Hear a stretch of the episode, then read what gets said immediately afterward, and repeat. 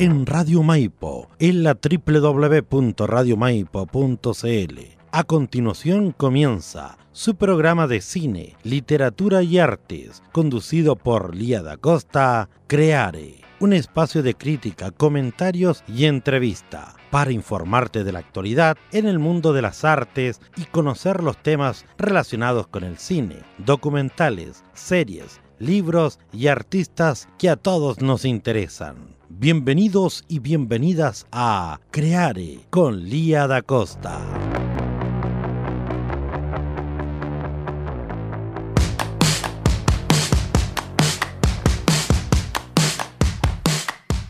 Hola, buenas tardes a todos, todas y todes nuestros auditores. Estamos en otro capítulo más de Creare, su programa de cine, arte y cultura aquí en Radio Maipo. Ustedes ya saben, acá donde todo está permitido. No, no, la chelita, no, mentira. En este lugar donde todos somos libres de expresarnos. Eso, eso. No es donde todo está permitido, donde somos libres de expresarnos. Ya este gran programa de cultura que está también transformándose en un podcast, en lindo podcast para Spotify, dejando un registro de distintos artistas y de distintos, distintos comentarios y críticas de películas y documentales. Ya le damos una alternativa a nuestros auditores para que conozcan y se informen, porque ya sabemos que los medios, los medios regulares, los medios supuestamente normales, no transmiten toda la información y no entregan todo lo que la gente necesita. Así que aquí estamos haciendo un servicio para la comunidad, un servicio para todos nuestros oyentes y también para nuestros seguidores de Instagram que tienen que seguirnos en arroba programa y también de Facebook en arroba programa radial creare. Hoy vamos a partir al tiro con el plato fuerte ¿ya? Así que vamos a darle la bienvenida a este queridísimo artista, primo, amigo del alma, que es músico, contrabajista y también es luthier. Le vamos a dar la bienvenida que está hablando, no está ya ahí desde Chiloé, a Felipe Ahumada. Así que con un aplauso lo recibió. Hola Felipe, ¿cómo? Bien, ¿y tú cómo estás ahí? Aquí estoy, contenta de, partir este nuevo, este nuevo programa y que esté aquí tú presente, porque yo creo que mucha gente está interesada en saber sobre ti, sobre tu, sobre tu bello trabajo. ¿Cómo está el clima por allá, por, por?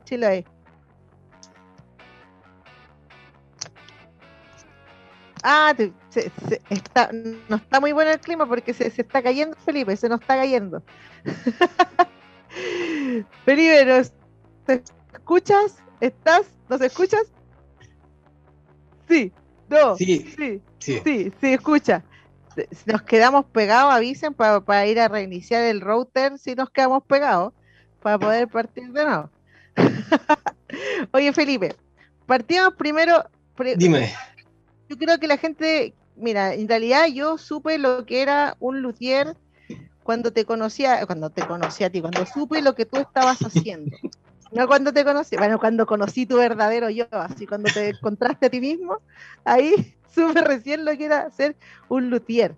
Y, yo creo que muchísima gente no lo sabe, así que me gustaría que lo primero que hicieras hoy sería que eh, fuera que nos contaras qué es un luthier. Eh, bueno, un luthier es eh, un oficio eh, y tiene que ver con la construcción de instrumentos musicales en general. Hoy en día la, denominación luthier generaliza bastante, la verdad. Eh, constructores de cuerda, por ejemplo, en mi caso, yo soy un luthier de, de construir instrumentos de cuerda frotada y caja acústica, pero también lo hay de membranófono, de aerófono, de, de, varias otras. También está la lotería experimental, que aborda otros materiales. Entonces, es, bien amplio hoy en día.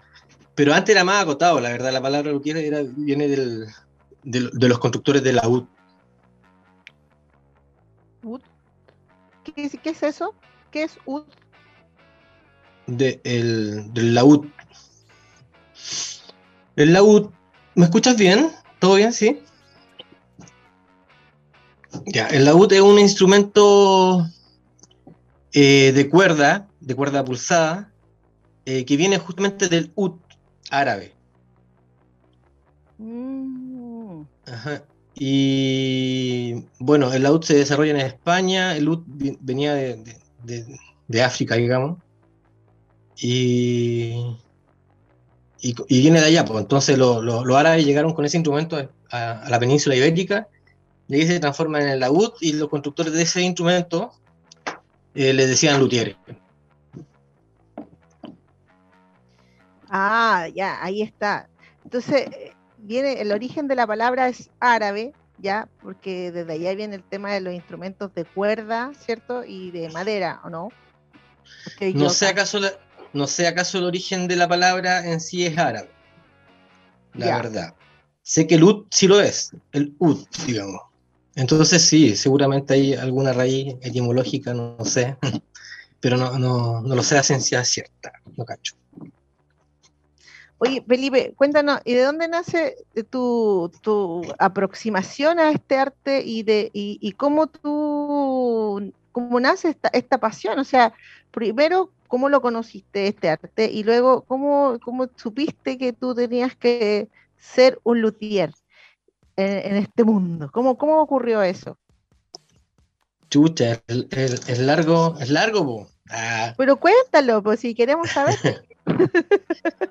Eh, bueno, yo estudié música desde que estaba en la media, yo. De ahí voy a empezar. Ah. Y. Y nada, pues ahí conocí la, música, digamos, primero en la Casa de la Cultura de Rancagua, donde tuve un, un maestro bacán, tuve varios maestros ahí. Y bueno, ahí primero conocí lo que era la música, lo que era un contrabajo, y estudié contrabajo con el profe Santiago Espinosa. Y ahí, ahí conocí el concepto luthier, no conocía ni uno aún, pero después tuve, tuve que ir a varios luthieres a, a poner a punto mi instrumento, el contrabajo. Ahí visité un par de luthieres, ahí conocí un poco, tuve el acercamiento, los primeros acercamientos al mundo de la lutería. Pero fue mucho después, en realidad, que me decidí estudiar lutería. Llevaba más o menos unos 10 años ya estudiando música y por allí conocí a Anselmo Jaramillo, que fue mi primer maestro de lutería.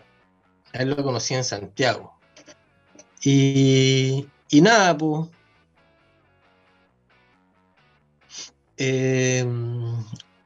Don Anselmo me enseñó a hacer una guitarra. Yo estaba en ese tiempo trabajando en otra cosa en Santiago. Estaba trabajando como dibujante. Bueno, y de ahí viene todo el, la, no sé, de, la cuestión de la construcción, que siempre me gustó también. Yo estudié en un liceo técnico donde estudié construcción habitacional.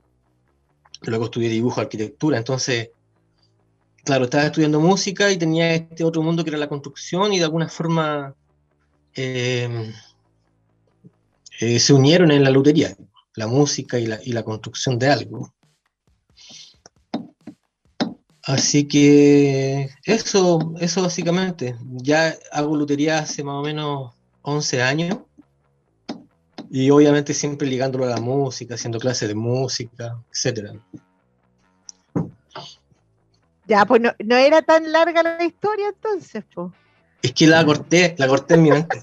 Ah le hiciste, hiciste una edición, así un, poder de síntesis en la, historia, ya. un poder de síntesis. Oye, ya, entonces, eh, pero ¿qué, ¿qué, fue lo que, te, que tú dijiste así como, porque aquí en este programa en Crear tratamos de enfocarnos en, en los procesos creativos y en, en, las iniciativas de las personas que se dedican a la creación o a, a hacer eh, piezas de arte, como en el caso que lo haces tú que es una, pieza, un instrumento musical ya que está hecho para hacer música, para hacer arte. Eh, ¿qué, qué lo que, cuál, ¿Cuál es el centro? ¿Qué es lo que te motiva a ti? ¿Cuál es, ¿Qué es lo que te lleva a ti a hacer esto? O sea, ¿por qué? ¿Por qué? ¿Por qué? Porque la gente, la mayoría de la gente está ocupada de otras cosas, la gente está ocupada de, sustentar su hogar, de tener un trabajo estable, está preocupada de, ¿no, es cierto?, de, poder hacer algo que no le dé, que le dé menos trabajo, lo que le dé menos problemas. Entonces, uno, el común de las personas se pregunta, ¿qué es lo que motiva a las personas a realizar este tipo de, creación? O sea, este, esta, este trabajo, esta labor, que incluso yo, estoy, yo sé que es, muy escasa, o sea, hay muy pocas personas se dedican realmente a esto eh, de la forma en que lo haces tú, que no es una manera industrial, sino que es una manera eh, como, ¿cómo lo puedo decir? Que no se hacen en serie, o sea, no es una guitarra que se hace en serie, no hay una máquina haciendo la guitarra, sino que tiene, tiene otra motivación, tiene otra, otra exigencia. Mira, acá, te, por ejemplo, estamos mostrando una imagen muy, muy bonita de cuando tú entregaste unas guitarras a estos, estos artistas eh, folclóricos. ¿Qué es lo que te lleva a ti a, generar este tipo de proyecto? Eh, ¿Por qué? ¿Por qué lo haces? Cuéntanos. Bueno, este proyecto en, particular es, es, como el segundo más o menos que se hace, que, que hago, que hacemos em, eh, con respecto a, la donación de instrumentos, si se puede decir de, esa forma.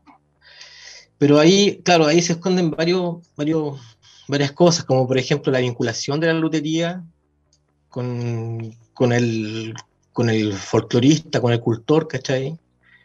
También hay un reconocimiento desde de parte desde la lutería a la trayectoria y, y, a lo, y, al trabajo como músico de ellos. En general todos tienen harta trayectoria. ¿Cachai? Y ahí viene, bueno, es un proyecto artesanal, ¿cachai? Y la parte artesanal es que estos instrumentos tienen una particularidad que están construidos eh, en su totalidad por madera nativa de acá del sur de Chile. Entonces también ahí lo que se busca es el identificarnos también, aparte de con la música, aparte con nuestras tradiciones, también con los instrumentos que, que tocamos eh, y, que, y, que, pueden tener toda la fuerza del bosque del sur de Chile. ¿cachai? Entonces, eh, eso, eso básicamente desde el punto de vista de lo artesanal, ¿cachai? Ahora, dentro de, esa mirada también hay, estudios, ¿cachai? Estudios piola muy, muy, muy, muy cortitos, de, de repente de comparación, ¿cachai? De, diferentes cualidades de la madera, porque igual esto, a pesar de que se hace, los luthieres construyen con maderas nativas, ¿cachai? Eh, no la mayoría, pero sí algunos, ¿cachai? La mayoría prefiere maderas que están súper bien estudiadas, ¿cachai? para, la lotería. Entonces, acá también hay algo de experimentación. Oye, te mandan muchos saludos, me llegaron unos mensajes, mira, buena, buena, bacán, fluye, fluye pipens te pusieron, fluye pipens. Después sí vamos con todo, acá saludos, la Miriam, Miriam, Gabriela, Silvana, y te pone, Maximiliano Pérez te pone saludos master. Está, está, y, el, y, el, y el Chelito está feliz porque dice, oye, que tenemos buen rating con Felipe Ahumada en nuestro programa. Oye, Felipe, también eh, apuntando a lo que decías tú de utilizar eh, madera nativa y de, tratar de buscar eh, desde ese lugar la identidad y encontrar un, sonido, me imagino, especial. También te quería preguntar por unos instrumentos que tú creaste, o sea, que no, no, no, habían antes, no habían antes, sino que empezaste a experimentar con, con ciertos materiales y fuiste creando instrumentos. Cuéntanos un poquito de ese proyecto. Sí, mira, claro, la experimentación es, una cuestión que siempre me ha gustado mucho. Y, lo, no sé, la música contemporánea, me, cuando tocaba con trabajo, también me gustaba la parte de la, música contemporánea, toqué algunas piezas y siempre me gustó la experimentación. Y lo empecé a aplicar también a la lutería. Eh, y ese proyecto en particular creo que estás hablando de unos que son como unos troncos, ¿verdad? Claro. Ya. Sí. Sí, pues ese, pucha, ese fue un, un proyecto que eh, lo, hice hace, hace tiempo. Eh, se postuló a un fondar de creación, artesan, creación artística acá de los lagos. Y, nada, básicamente la observación del territorio en busca de estos potenciales eh, instrumentos sonoros, ¿cachai? Eh, había una, vinculación ahí súper estrecha con el territorio, eh, en cuanto a que se, tiene, se deben ir a buscar, se debe observar, ¿cachai? Se debe dialogar también con, con lo que está ahí, se debe buscar, entonces tiene esa parte que es súper entretenida igual, ¿cachai? Y tiene la otra parte que es la propia construcción del instrumento, ponerles cuerda, yo también les digo las arpas de río. Y, nada, pues ahí jugando, jugando todo el rato. Eh, poniéndole efecto. Hicimos unos también que no tienen nada, que no tienen cuerda, y les ponemos un piezo eléctrico y los tocamos. Y salen diferentes tipos de sonoridades. Harta eh, un juego, un juego de sonido, básicamente. Eso lo hice con niños ahora último y, y fue bacán, se fueron súper contentos. La experimentación desde ese lugar, aparte que es un instrumento muy fácil de hacer, entonces cualquiera puede hacerlo. Eh, así que bacán, fue un, proyecto muy bonito. Oye, acá preguntan, eh, yo creo que preguntan a modo, a modo palo, palo blanco, así como ya, pero preguntan si tu padre tuvo que ver algo con, tu trabajo de luthier? Eh, sin duda, de todas maneras. De todas maneras. De, hecho, em, sí, mi viejo es carpintero, mueblista, albañil, es un maestro. Él, es el, primer maestro. Y, y allí, ¿cómo se llama? Aprendí a usar la herramienta, básicamente el serrucho, las herramientas del carpintero, todas las herramientas del carpintero las aprendí a ocupar por él. Porque yo de chico me iba a jugar con él al taller. Entonces, eh, hay un, hay, claro, después de eso, para estudiar lutería me ayudó caleta porque había un manejo de herramientas súper, súper bueno también, como destreza. ¿Cachai? Así que sí, sin duda. Oye, qué bonito todo lo que cuentas porque lo que me da a entender con, con lo que has narrado es que el trabajo que tú realizas tiene que ver con el estudio, tiene que ver con, una, especie de ingeniería que hace, también tiene que ver con un oficio, con, la aprender a también a utilizar herramientas, como dices tú, la, estrategia. Eh, y, me, tienes que haber tenido conocimientos musicales también para poder desarrollar este trabajo, conocer el instrumento musical desde la música misma, pero lo que más me llama la atención y encuentro súper lindo, bueno, aparte del tema de la identidad que mencionaste, es el juego. Me parece genial que dentro de tu, de tu trabajo, eh, que es para mí muy serio, porque se ve que es, un trabajo muy fino, muy serio, pero que el enfoque que tú le das para poder eh, eh, llegar a la parte creativa de tu labor sea el juego. Eso me, eso me, gusta mucho. Y, que menciones también a los niños, me parece genial. Cuéntanos, cuéntanos qué, otros proyectos has tenido tú con niños o, en, cuanto a la educación, en cuanto a la experimentación y, y, la, y el juego mismo. Sí, mira, la experimentación sonora eh, eh, es, algo que he, estado aplicando con lo... Tengo un curso que le hago clase, es un programa del, ministerio que yo, yo no soy profe, entonces le voy a ayudar a un profe y me da un, y estoy haciendo un taller. Y ese taller ya hace antes de la pandemia, digamos, como que intenté darle el enfoque de la exploración sonora porque es algo súper lúdico todo el rato, ¿cachai? Es súper entretenido y es para todos, ¿cachai? No hay nadie que se pueda restar de eso, porque lo único que necesita es participar nomás. Y, y, experimentar todo el rato y jugar, pues, ¿cachai? Entonces, como que empecé a aplicar eso, después vino la pandemia, y este año lo he aplicado un poco más. Ha sido, igual ha sido lento el proceso porque eh, son como una clase cada semana, ¿cachai? Entonces cuesta agarrar el hilo. Pero básicamente hicimos eso, hicimos un instrumento, de, hicimos lutería, lutería experimental con instrumentos con material de reciclaje, hicimos unos rabeles, hicimos un, un, aerófono con tubo de PVC que me enseñó a hacer el maestro Javier Bustos de Argentina, que es un instrumento con un globo que suena súper fuerte, es súper interesante ese instrumento. Y esa fue la primera etapa, como que hicimos instrumentos de material reciclado y luego la segunda etapa hicimos paisajes sonoros con grabadora.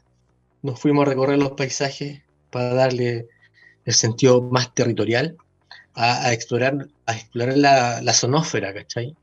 Y a concientizarnos de ella con los chicos, entonces la grabamos todo el rato, hicimos varias sesiones de grabación Después seleccionamos esas grabaciones y las pusimos como en un collage de paisaje sonoro, ¿cachai? Con un poquito de síntesis de sonido, se le enseñaron a usar algunos programas, ¿cachai? Y, eso, y eso ya este año ya como que lo puede concretar un poco mejor, pero de todas maneras muy lento por, por todo lo que está pasando.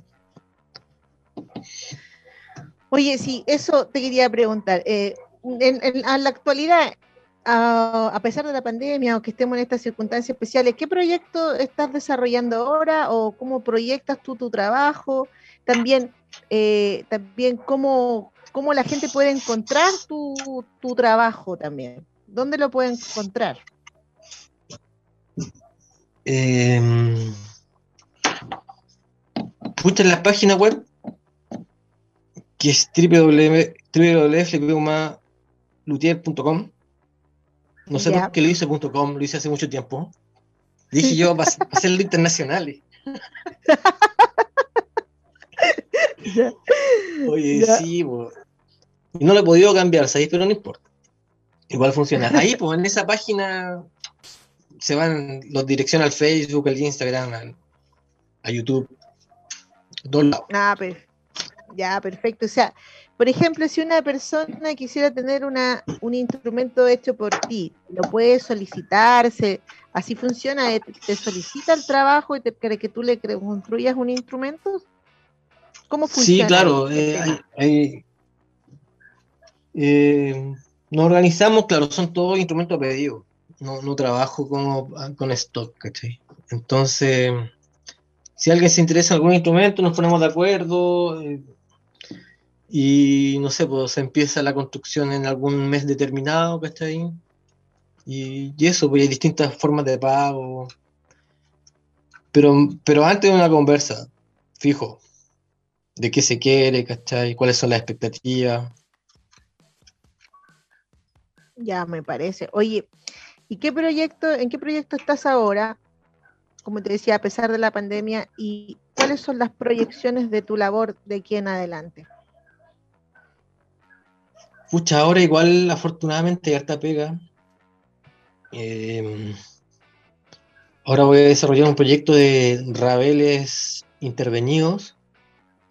Es lutería contemporánea.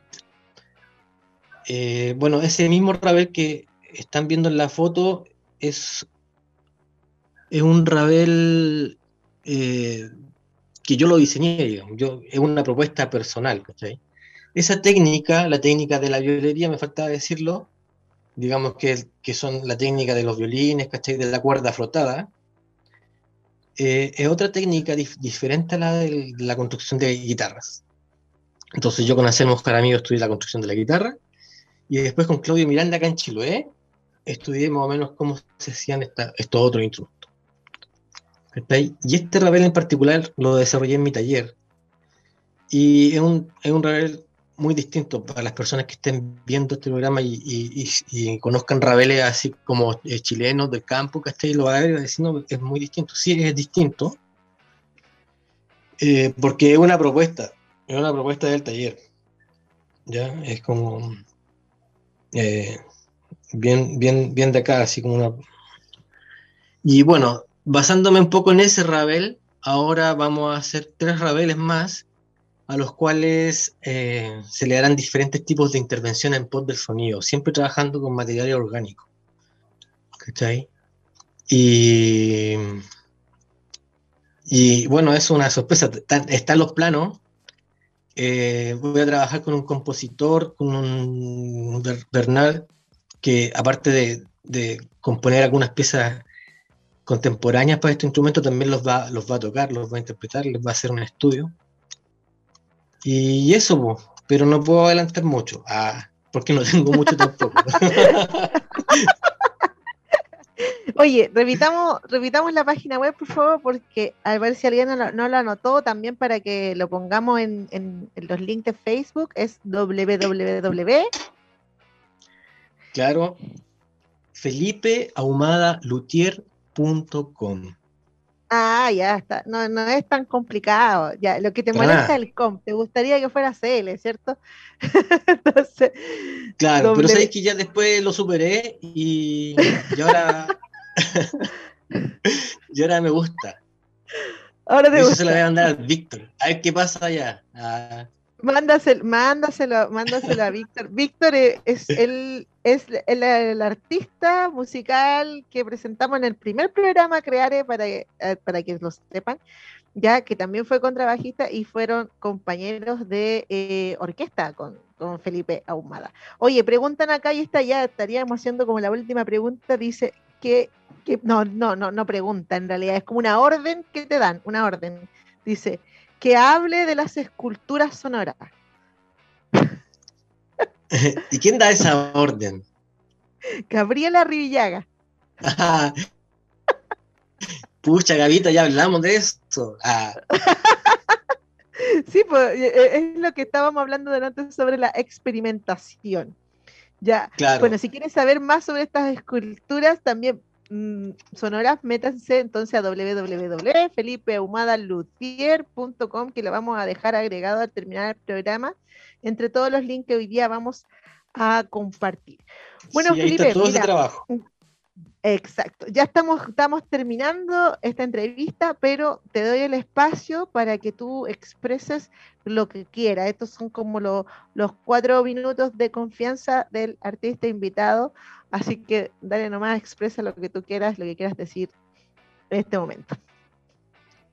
Em, nada, gracias, Janita, por la invitación. Lo pasé bien este ratito. Eh, gracias al controlador también. Y, gracias a todo, a todo a toda la gallá que está, a, a, todos los, primos, las tías, los quiero mucho. Y eso. a todos, los quiero mucho a todos.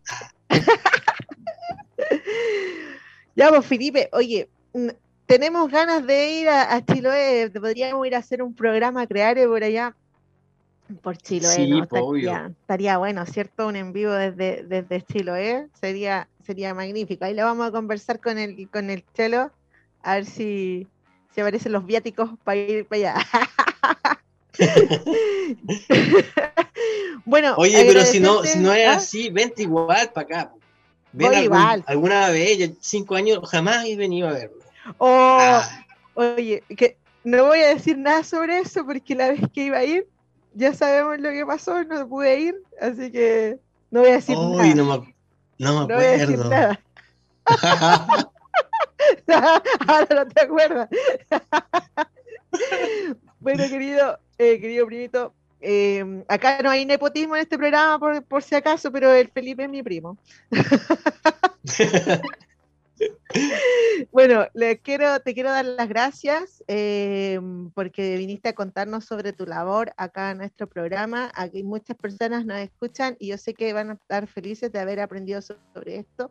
También voy a tratar de mandar este, este espacio en Spotify a muchas personas que se interesan por la artesanía y por el tipo de trabajo que tú realizas. Inclusive podríamos eh, crear alguna red ahí con Joaquín Maruenda que tiene un museo por acá cerquita, a ver si podemos hacer alguna especie de, exhibición de tus obras.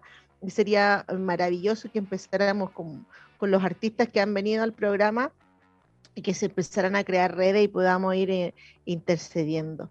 Eh, pregunta aquí, dice, em, pregunta, dice, si tienes canal de YouTube. Así que ahí pregunta, ¿te tienes canal de YouTube? Porque te, van a dar una recomendación de una persona por si quieres cambiar el nombre de tu, de tu página web y también para que puedas ampliar tu espectro en redes sociales. Mira, ya te están, ya te están ofreciendo cosas por acá, así que ahí después te voy a pasar, te voy a pasar los datitos. Ya, así que, bacán, gracias.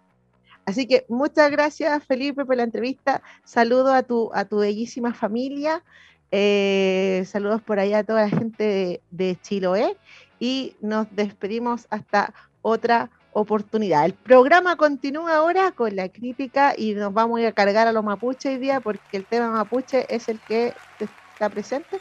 Así que eh, nos despedimos y continuamos. Gracias, Felipe. Besitos. Chao, Juanita. Abrazos. Adiós.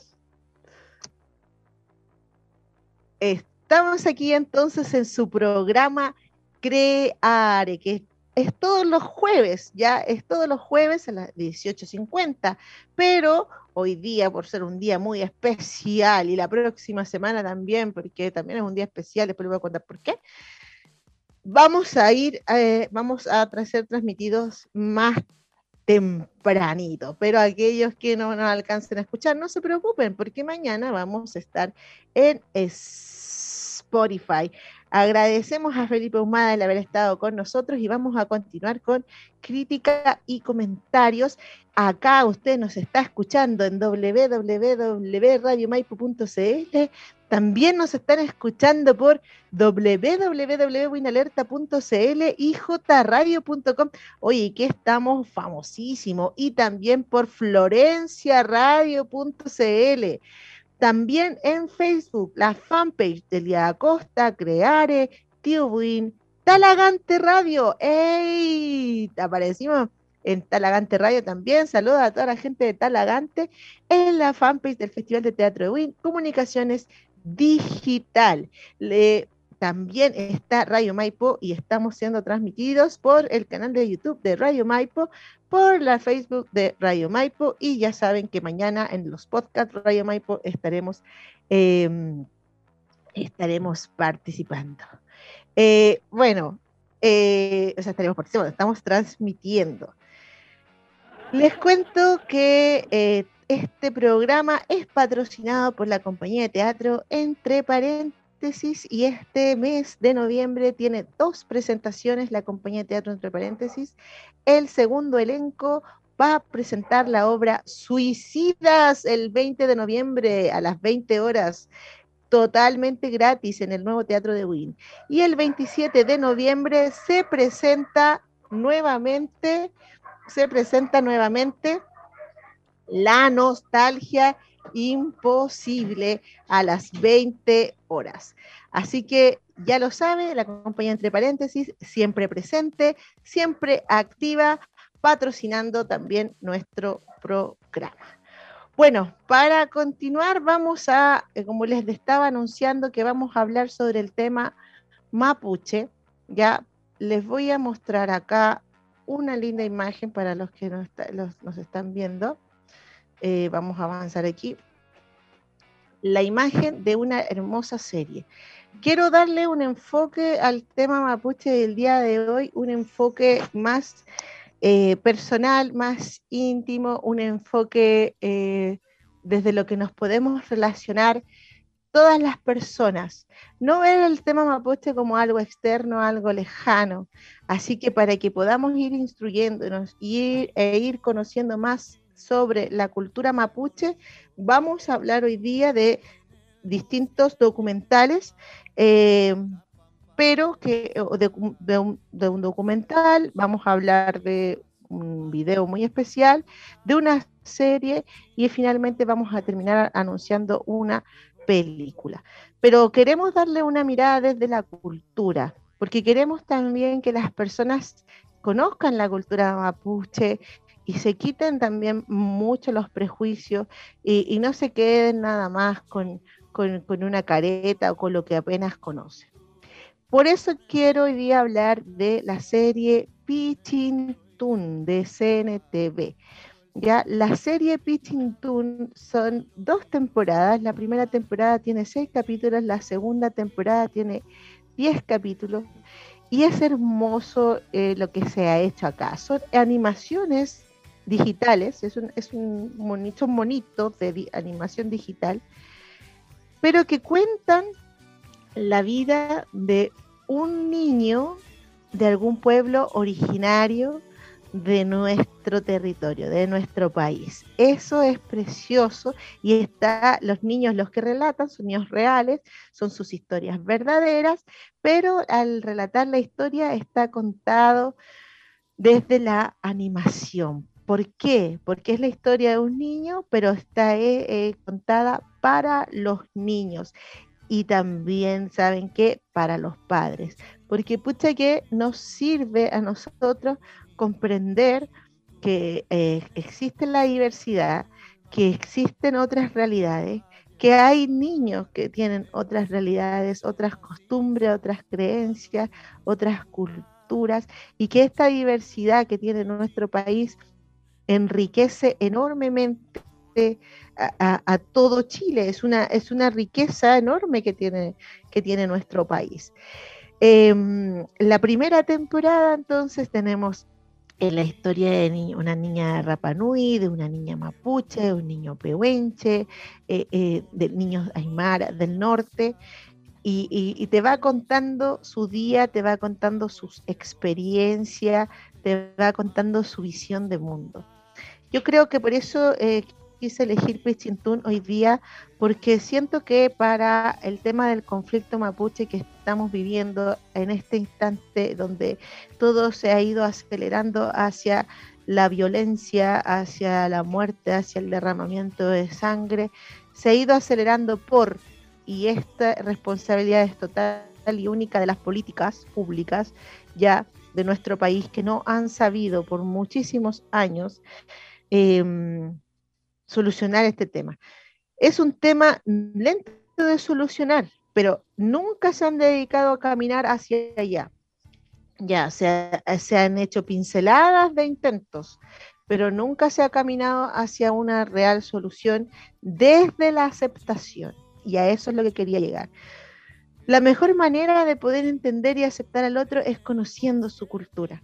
Y qué mejor que conociendo su cultura, poder ponernos los pies de ellos, ponernos en los pies, es verlo, ver el mundo desde la mirada de un niño, desde su visión, de cómo un niño ve el mundo, desde dónde el niño está parado. Eso a nosotros nos facilitaría muchísimo si la gente se detiene a ver esta hermosa serie, ¿ya? De la cual también voy a dejar el link ahí, abajo al final del programa. Voy a dejar los links de todo lo que voy a hablar hoy día, van a quedar los links en, todo, en, todas, las, en todas las páginas de Facebook. Porque em, esto lo pueden ver gratuito, lo pueden ver por internet, lo pueden ver por YouTube, o sea, está totalmente al alcance de la mano de Pichintún. Ya es hermoso, véalo con sus hijos, le va a fascinar y vamos a poder pararnos, detenernos un rato, decir alto, vamos a mirar esto con empatía y vamos a tratar de entender cómo son las otras culturas. Ya, esto tiene una belleza inexorable, de verdad. Vean Bichintún. La otra que les quiero comentar es un, un, pequeño documental, un micro documental, que es también de una serie que se llama ¿Qué sueñas? ¿Cuáles son tus sueños? Em, y hay uno de los capítulos que se trata de este niño que estamos viendo que se llama Livko. Livko, que es eh, agua transparente, agua clara.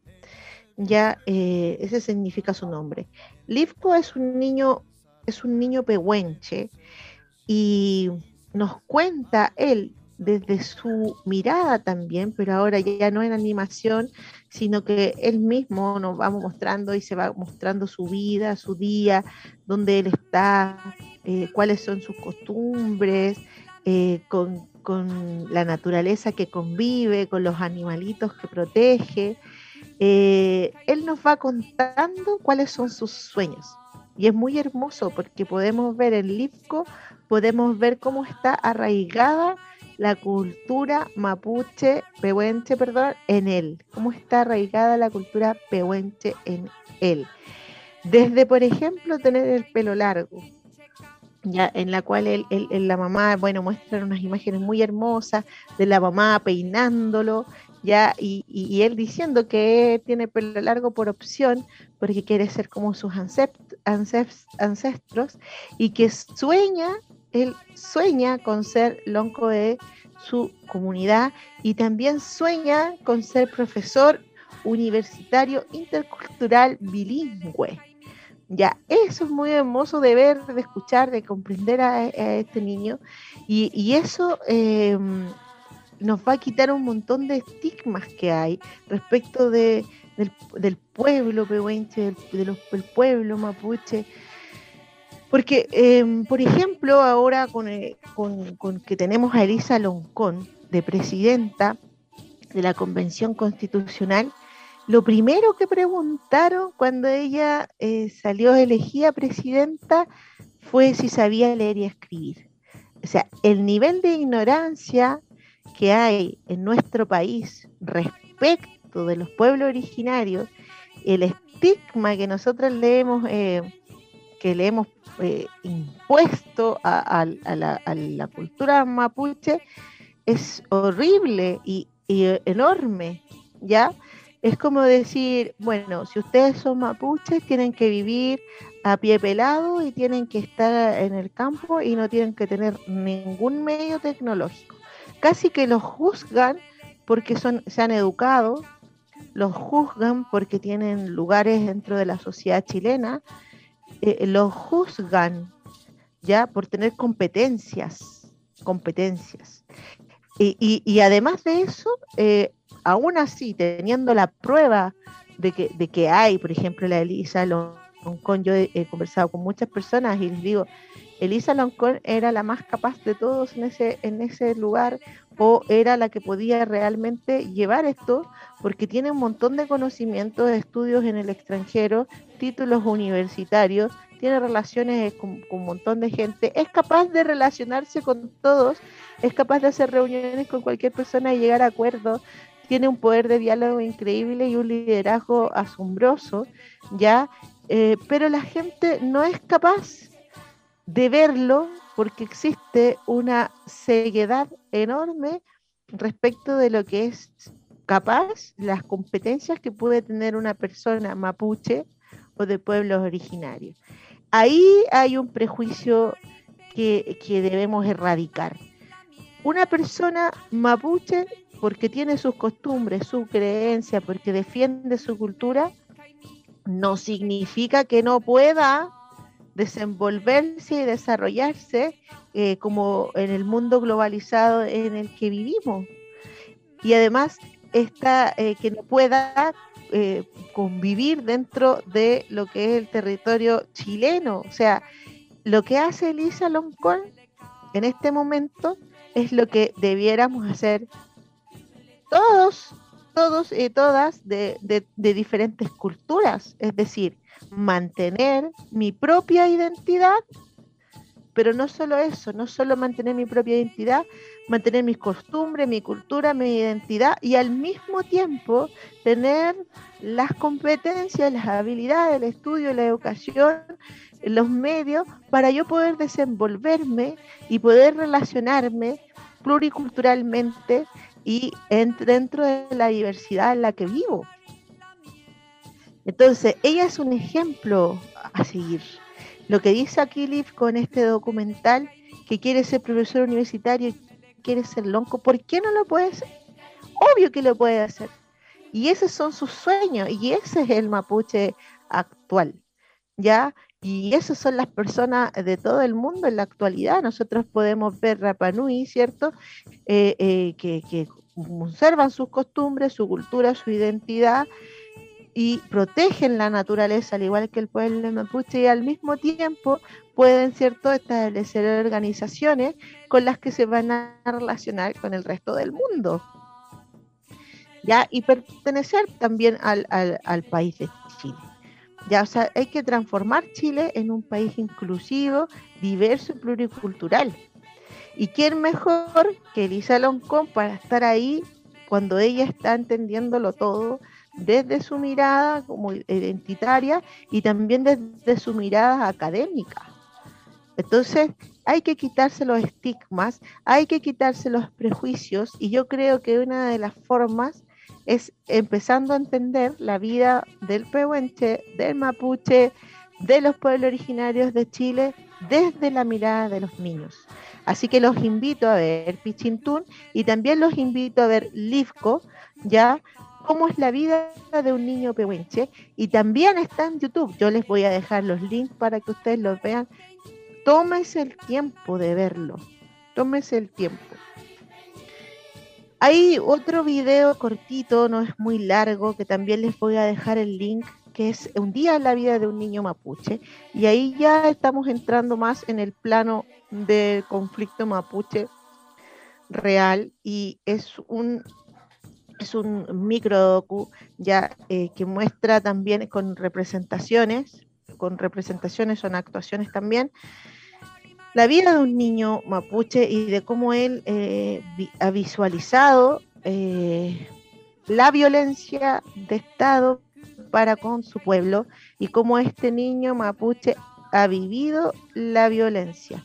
Acá nosotros como país este, estamos en una falta muy grave, eh, estamos, hemos incurrido ¿cierto? en las violaciones de los derechos humanos como Estado, con, los ataques al, pueblo mapuche, pero lo más doloroso de todo lo que ha ocurrido es que hemos violentado a los niños mapuche, niños y niñas mapuche, de distintas formas, con los allanamientos, con la prohibición de, de, poder expandir su cultura, no dándoles la posibilidad de tener una educación diversa pluricultural, una educación en la que no solamente aprendan sobre, sobre lo que es ser chileno, sino que también aprendan eh, mapudungún, donde puedan aprender, donde puedan desarrollar actividades propias de su cultura, donde no un Estado que no le ha dado autonomía a los niños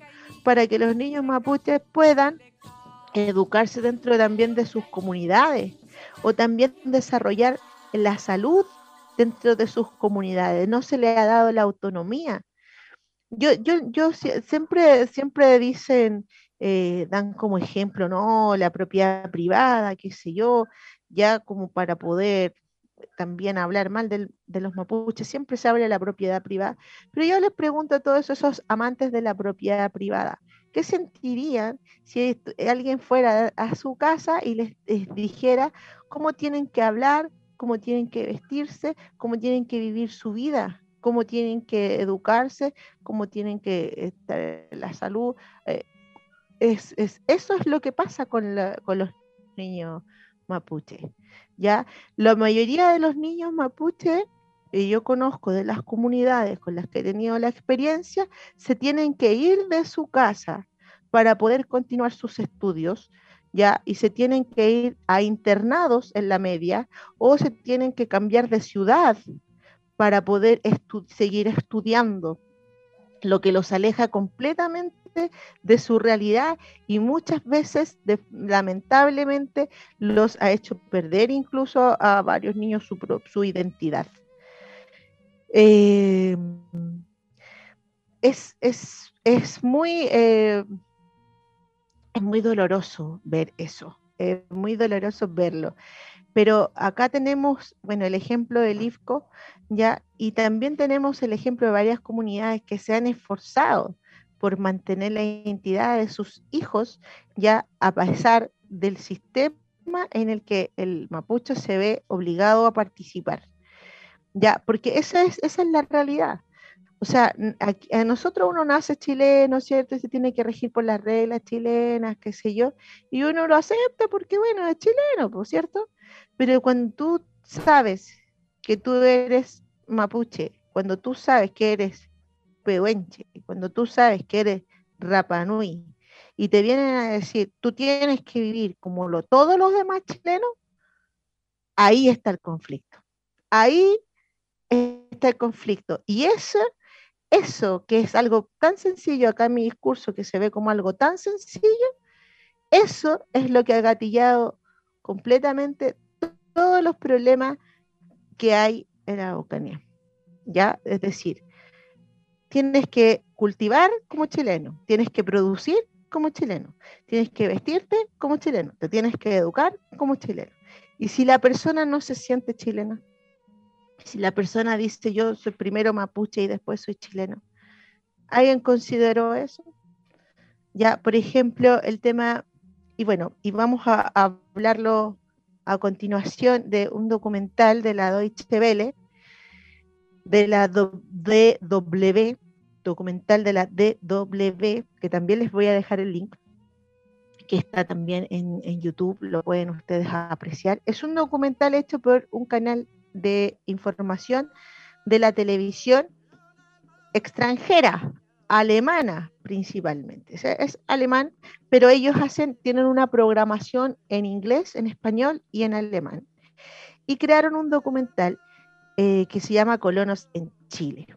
¿ya? Ahí yo me gustaría que lo vieran, que lo, que lo, que lo apreciaran ese documental, porque es, por ser internacional, de un canal serio, es muy imparcial. Perdón, perdón. Es, sí, es muy imparcial, eso quise decir. Es muy imparcial. Muestra ambas caras de la moneda, desde los colonos, su visión, y desde las comunidades mapuche, su visión. ¿Ya? Y ahí tú te das cuenta de la mirada occidental de la tierra, que es explotar la tierra, explotarla.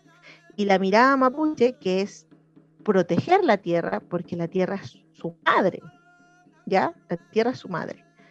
Esas visiones son, son totalmente opuestas y, y al parecer son irreconciliables, ¿ya?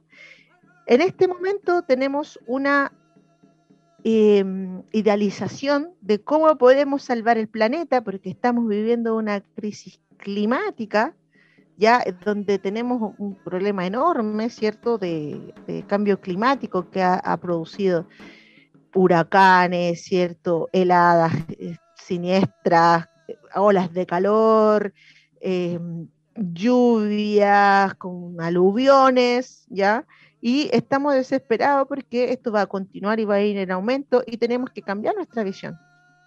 Es ahí cuando viene el entendimiento de la visión del pueblo mapuche de proteger la tierra, convivir con la tierra en armonía, no explotarla, sino que en armonía.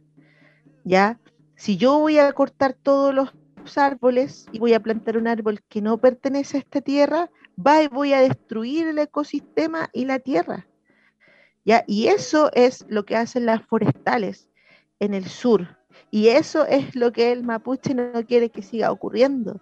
Y nosotros chilenos y chilenas que queremos defender también el territorio y la naturaleza y tenemos conciencia climática, nos sentimos eh, identificados con esto porque también somos de esta tierra también le pertenecemos nosotros a esta tierra. No es que la tierra nos pertenezca a nosotros, nosotros le pertenecemos a esta tierra. Y también la queremos proteger.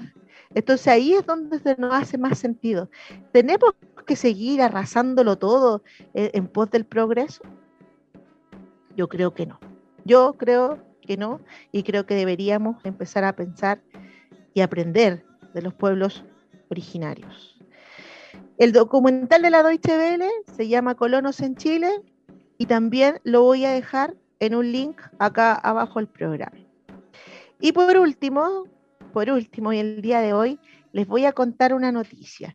La película que se va a postular al Oscar para Chile, ya eh, eh, como en representación de nuestro país, va a ser Blanco en Blanco una película dirigida por Theo Cort, ya que ganó el León de Plata a Mejor Director con la actuación protagónica de Alfredo Castro y recorrió más de 70 festivales internacionales, reconocido obteniendo, más de 20 premios internacionales. Una película que habla de la última década del siglo XIX en la Patagonia, por lo tanto vamos a ver en manifiesto total lo que fue el genocidio Selknam, ¿ya? Es la historia de un fotógrafo que va a este sector a fotografiar el matrimonio de un latifundista y se ve envuelto en la maldad y la em, ignominia del genocidio en la Patagonia. Una película bellísima en cuanto a fotografía y una película que nos muestra ya todo lo que tenemos que erradicar completamente de nuestro país. Está difícil encontrarla, se, eh, estrenó por streaming, comprando tickets, también en algunos cines en algún momento, pero ya no está en ninguna parte.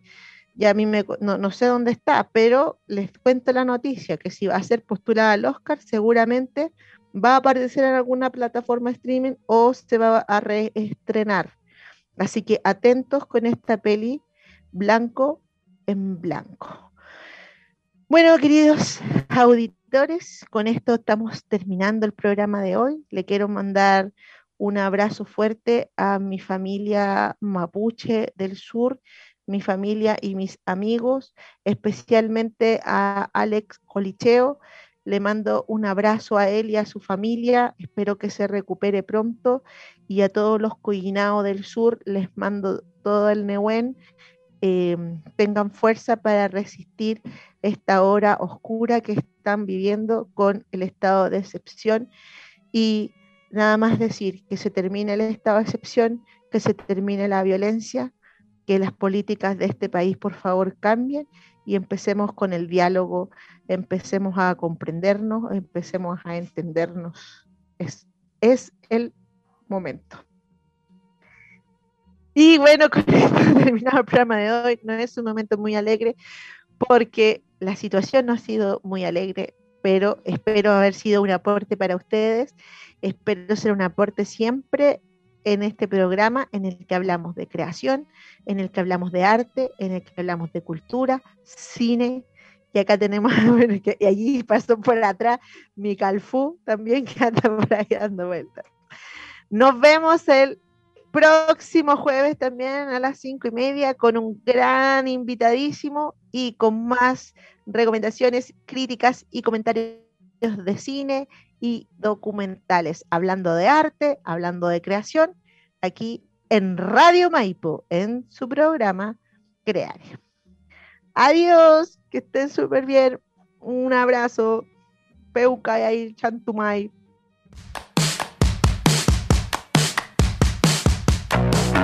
Radio Maipo presentó Creare, un espacio de crítica, comentarios y entrevista para informarte de la actualidad en el mundo de las artes y conocer los temas relacionados con el cine, documentales, series, libros y artistas que a todos nos interesan. La próxima semana, en este mismo horario, Lía da Costa volverá con su programa de cine, literatura y artes. Hasta el próximo programa.